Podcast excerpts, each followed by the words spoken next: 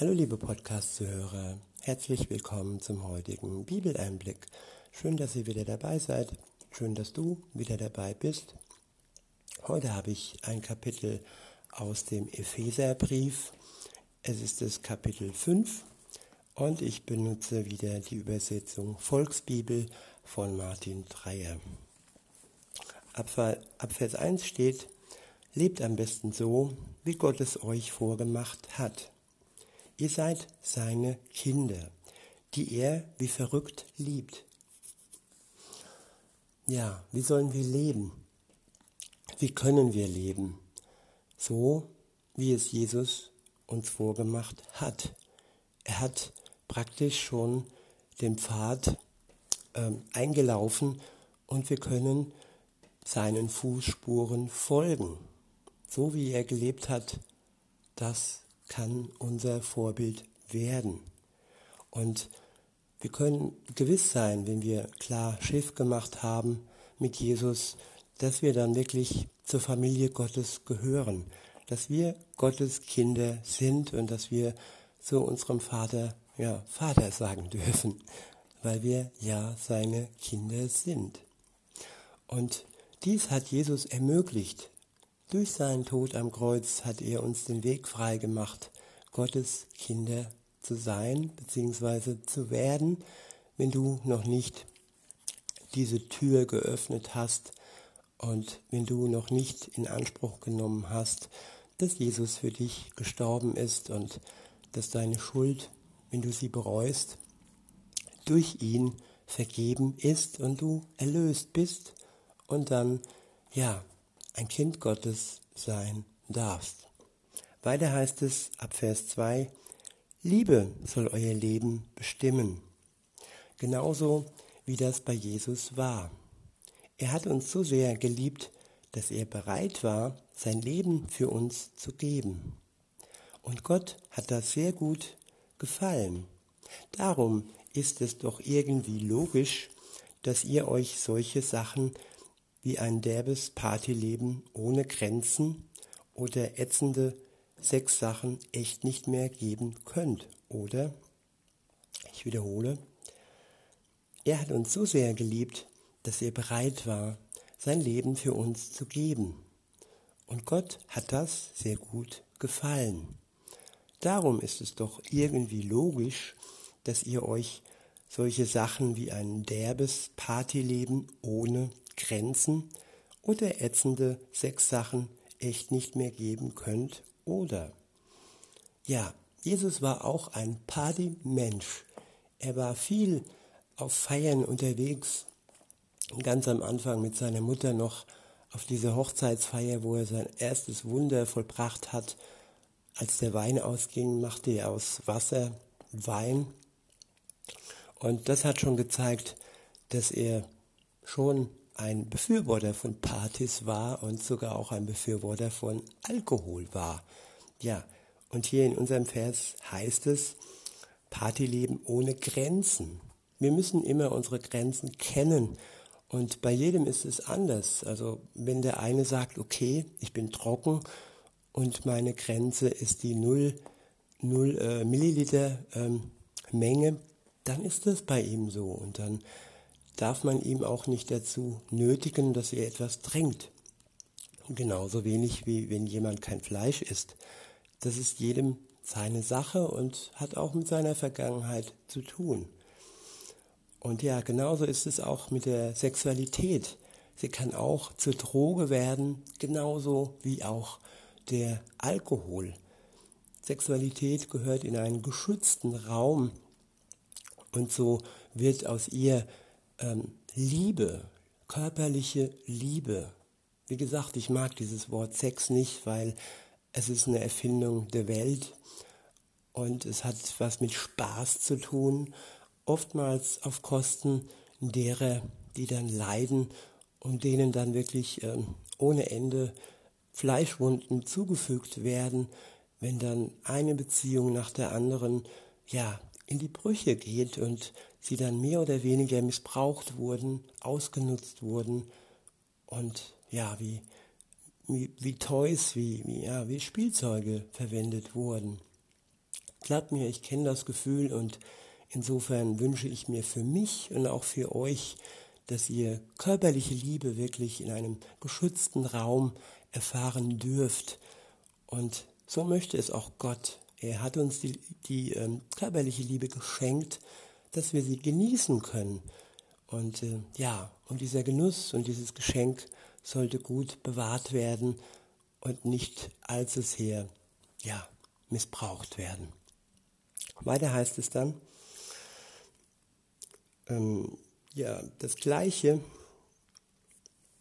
gilt übrigens auch für Rumgeizen und so. Was dann auch nicht mehr zu euch passt, ist dummes, dreckiges Gelaber. Ja, unsere Worte sind so wichtig.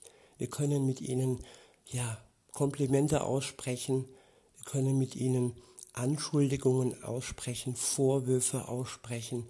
Wir können mit unseren Worten andere so runterziehen und so niedermachen und so ja auch kaputt machen.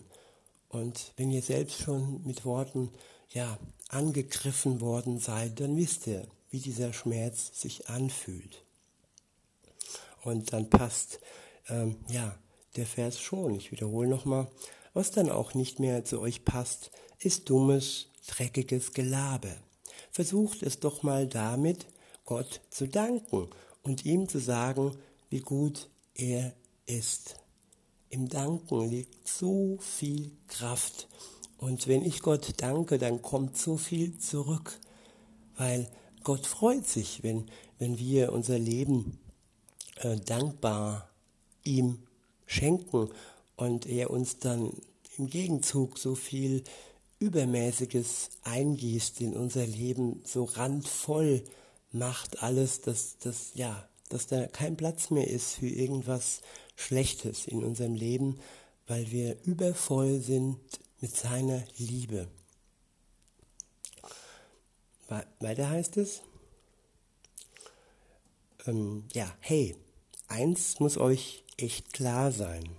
In Gottes Land hat keiner Platz, der nur auf Partyleben aus ist, der ständig feiern geht, ohne eine Grenze einzuhalten.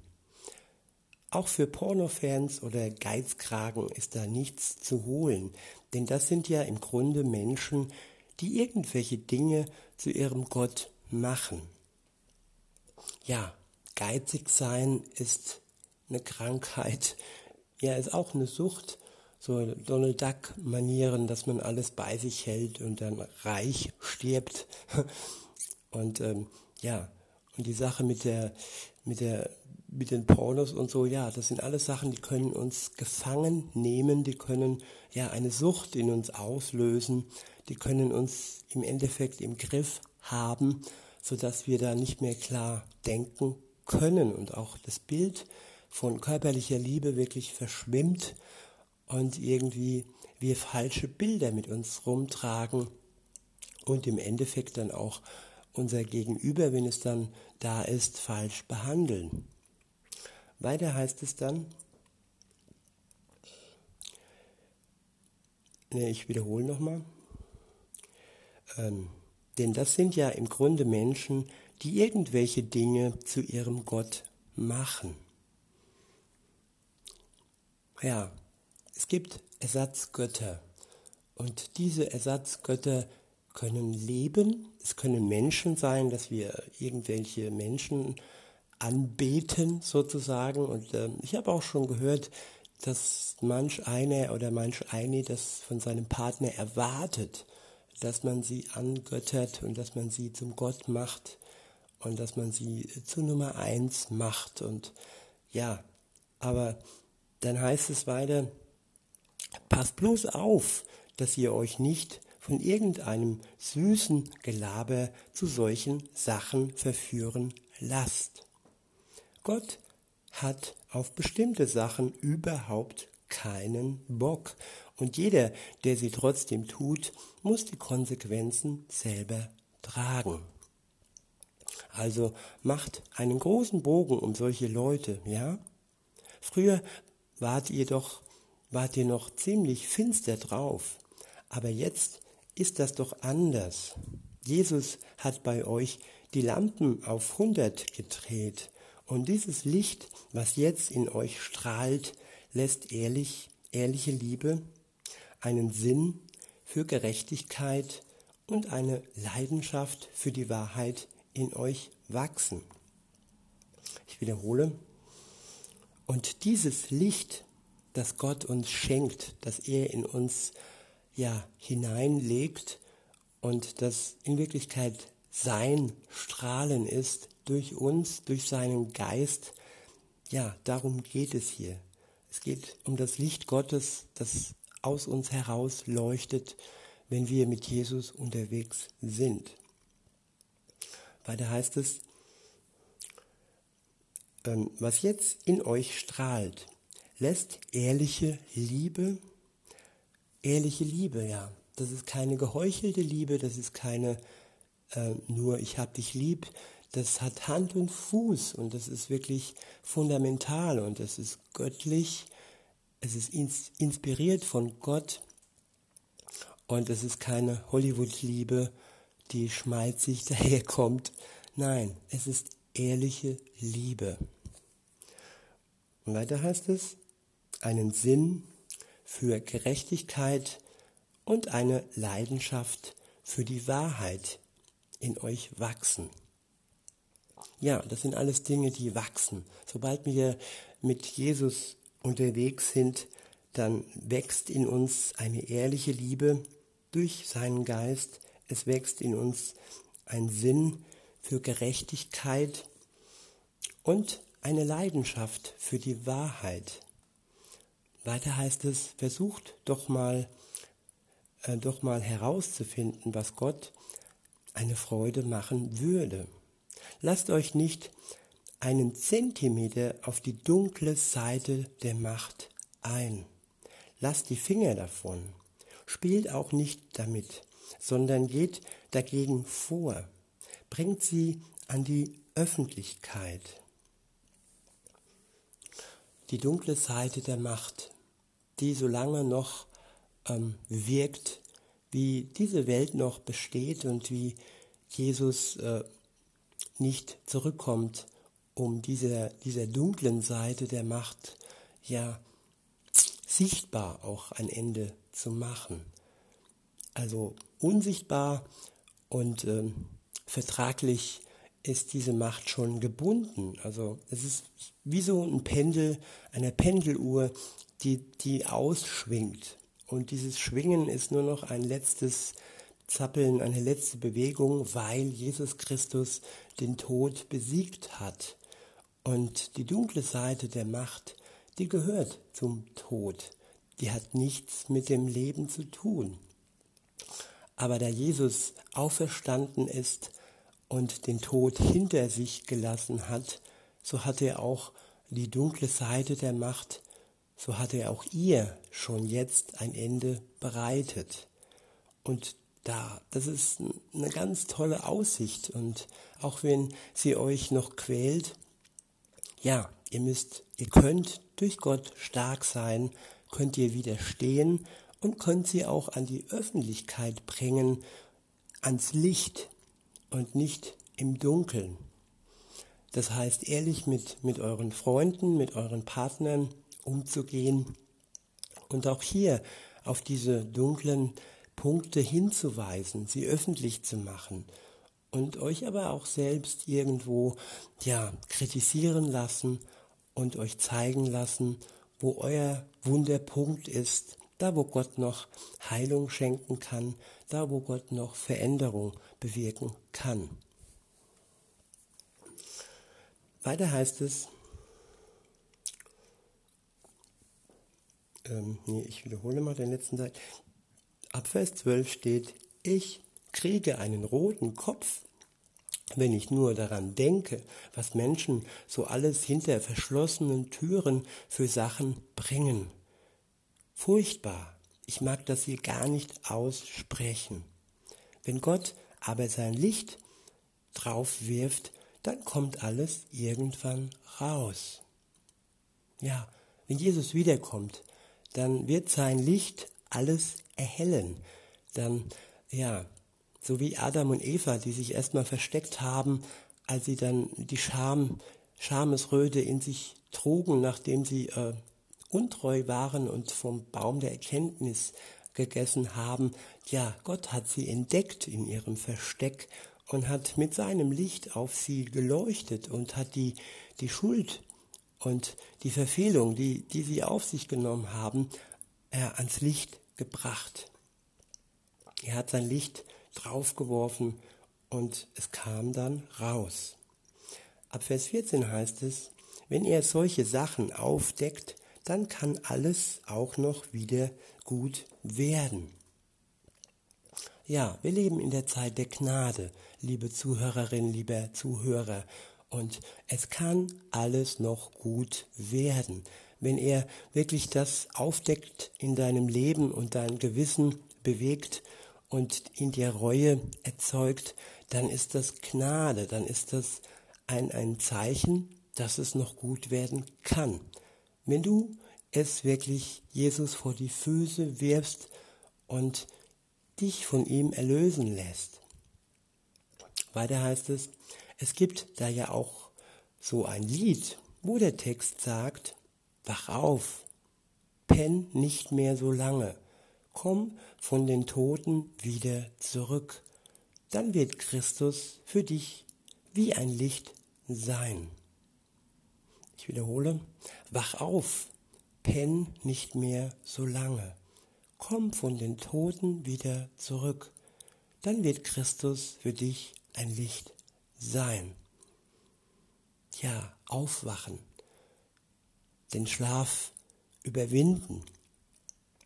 Und wir können ja bewusst schlafen. Das ist ja auch eine Sache, ja, unser Körper gewöhnt sich sogar an den Schlaf. Aber es ist ungesund, zu viel zu schlafen. Genauso wie es ungesund ist, zu wenig zu schlafen. Und damit ist zum einen der wirkliche Schlaf gemeint, aber auch der Schlaf, während wir wach sind, dass wir uns vernebeln lassen, uns ablenken, uns betäuben mit Alkohol oder Drogen und so in einem Wachschlaf uns verhalten. Und da sagt Jesus zu uns, wach auf, lass das hinter dir und komm von den Toten wieder zurück. Ja, das sind alles tödliche Zustände, so Zombie, zombiemäßige Zustände, lebende Toten, die zwar noch leben, aber trotzdem nicht wirklich am Leben sind und mehr tot wie lebendig sind. Und ja, es ist eine bewusste Entscheidung nötig, um all das hinter uns zu lassen. Wir müssen zuallererst aufwachen. Und dann heißt es weiter, dann wird Christus für dich wie ein Licht sein.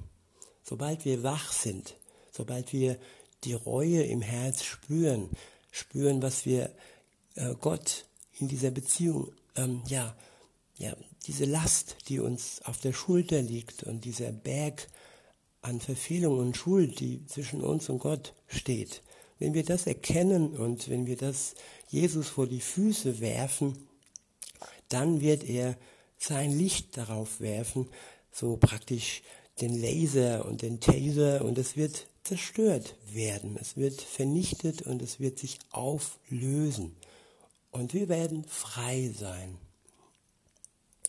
Ab Vers 15 heißt es, passt also ganz genau auf, was ihr so alles bringt im Leben.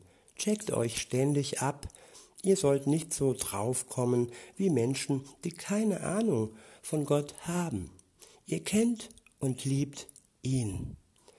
Und wenn du Jesus kennst und liebst, dann, ja, dann ist es eine Beziehung, ein täglicher Lebensbeweis, Liebesbeweis, ein tägliches Übergeben deines Lebens an ihn, an deinen Bräutigam, der ja für dich wirklich alles tat. Und täglich bist du gefragt, täglich bist du mit deiner Treue Jesus gegenüber gefragt.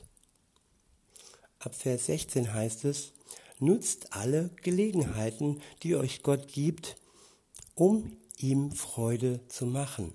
denn wir leben in einer ätzenden Zeit. Seid nicht so verpeilt, versucht zu begreifen, was Gott von euch möchte. Hört auf, euch mit Alk breit zu hauen. Damit macht ihr nur euer Leben kaputt. Lasst euch lieber mit dem Heiligen Geist abfüllen. Das geht los, wenn ihr anfangt, Gott mit Liedern und Gebeten Danke zu sagen. Macht das mit Musik und macht das aus vollem Herzen. Bedankt euch immer und für alles bei Gott und tut das im Namen von Jesus Christus. Der nächste Abschnitt ist überschrieben mit wie eine Ehe unter Christen laufen soll. Ab Vers 21 steht, in euren Ehen soll es so laufen, dass jeder über den anderen das Sagen hat. Und Christus soll über beide das Sagen haben. Jeder über den anderen das Sagen hat. Das ist eine ganz gleichwertige, ein gleichwertiges Gegenüber. Ich lasse mir etwas sagen von meiner Partnerin und genauso lässt sie sich etwas von mir sagen und keiner steht über dem anderen, so wie das zum Beispiel im Islam ist, wo die Frau sich unterordnen muss. Und wenn in der Bibel die Rede von Unterordnung ist, dann ist das niemals eine unterdrückerische Maßnahme, es ist einfach etwas von Vertrauen. Wenn ich mich unterordne, wenn ich mich Gott unterordne, weil der ist die Nummer eins in meinem Leben und genauso auch für die Frau, wenn sie mit mir verheiratet ist, dann werde nicht ich zu ihrem Gott, sondern es ist ein, eine Partnerschaft und über uns steht Gott. Das ist die Reihenfolge. Und diese Unterordnung Gott gegenüber, oder auch wenn die Rede ist, dass die Frau sich dem Mann unterordnet, dann ist das nur eine Sache des Vertrauens und wie gesagt nicht der Unterdrückung. Ab Vers 22 heißt es, ich meine damit, dass sich die Ehefrauen ihren Männern so unterordnen sollen, als würden sie sich Christus unterordnen. Ja, eine Unterordnung Gott gegenüber und nicht dem Menschen gegenüber. Und unterordnen heißt Vertrauen. Ab Vers 23 steht, der Mann soll der Chef in der Ehe sein. Auf die Art, wie Jesus der Chef seiner Gemeinde ist. Ja, und wie war Jesus der Chef? Wie hat er sein Chefsein ausgelebt? In Liebe, nicht in Unterdrückung, nicht in Schlägen, nicht in Herablassungen und nicht in Gewalt. Er hat geliebt. Und das ist die wahre ja, Ausübung das ist Chefsache zwischen mir und Gott und ah, ja und auch zwischen mir und meiner Partnerin. Ab Vers 23 heißt es, beziehungsweise in B, und Jesus hat für seine Leute schließlich alles getan. Ja, für den Partner alles tun. Nicht alles verlangen, nicht alles erwarten, sondern alles tun. Liebe bedeutet tun, Schritte gehen, ein Dasein, ein Ohr haben, Mitgefühl haben. Und das ist alles tun, in der Liebe Gottes heraus. Durch ihn, nicht durch unsere menschliche Kraft. Weiter heißt es, ähm, ab Vers 24, genauso wie sich die Gemeinde unter Jesus stellt, sollten sich die Ehefrauen auch unter ihren Mann stellen. Und allen Männern, ja, unter ihren Mann stellen heißt nicht dem Streit verfallen. Ich habe oft erlebt, wie Beziehungen aus Streit bestanden haben. Das ist so kaputt und so mühselig und so nervenaufreibend und so kraftziehend, wenn, wenn man immer nur streiten muss. Und ja, die Frau soll sich wirklich vertraut dem Mann unterordnen. Ja, dieses Wort klingt so negativ, ich weiß, aber es heißt auch Vertrauen. Und wer Vertrauen schöpft, der, ja, für den ist dieses Wort dann etwas Gutes und nichts Negatives. Weiter heißt es ab Vers, ähm, oder ich wiederhole nochmal, ich habe den Faden verloren. Ab Vers 25 steht, und allen Männern, die verheiratet sind, sage ich nur, liebt eure Frauen so, wie Jesus die Gemeinde liebt. Er hat für die Gemeinde alles gegeben. Er wollte, dass sie ganz zu ihm gehört, sauber gewaschen wie durch eine Dusche mit seinen Worten.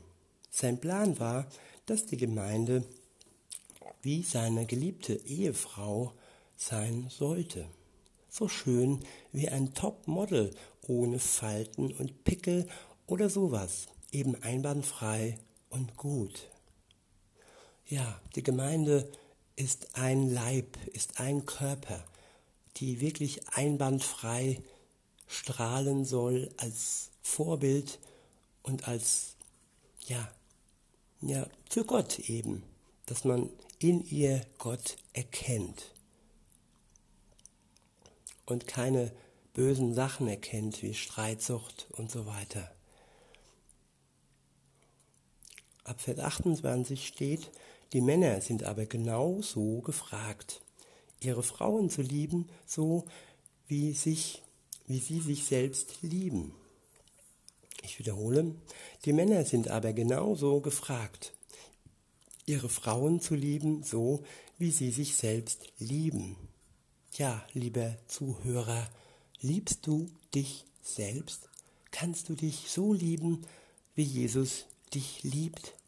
Und nur dann kannst du auch gut mit dem anderen Geschlecht umgehen.